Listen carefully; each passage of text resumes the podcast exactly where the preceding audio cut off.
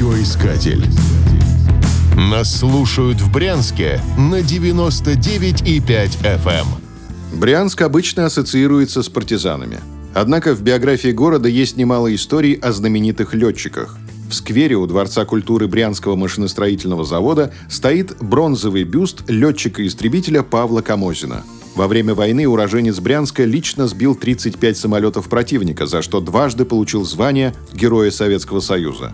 Имя Камозина носит улица, авиационно-спортивный клуб и школа, где действует музей героя. Ежегодно в Брянске проводится мемориал по спортивной борьбе имени героя Павла Камозина. С Брянском связано имя легендарного Чкалова. Летчик приехал в город в декабре 1927 года. Тогда здесь базировалась 15-я авиационная бригада. В то время Чкалов еще не был широко известен. Во время перелета из Гомеля в Брянск он был ведомым. Ведущий вел звено на предельно низкой высоте, порой спускаясь до 5 метров. Чкалов врезался в провода линии электропередач и потерпел крушение. Возможно, он хотел пролететь под проводами, повторив свой рискованный ленинградский трюк пролета под Троицким мостом, но что-то не рассчитал.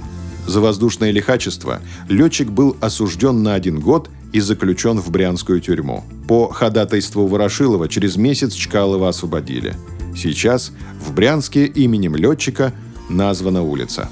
Весной 1966 года в Брянск приезжал Гагарин – Тогда он был кандидатом в депутаты Верховного Совета СССР и встречался в городе с избирателями. Спустя 48 лет на проспекте Гагарина появился памятник первому космонавту планеты Земля.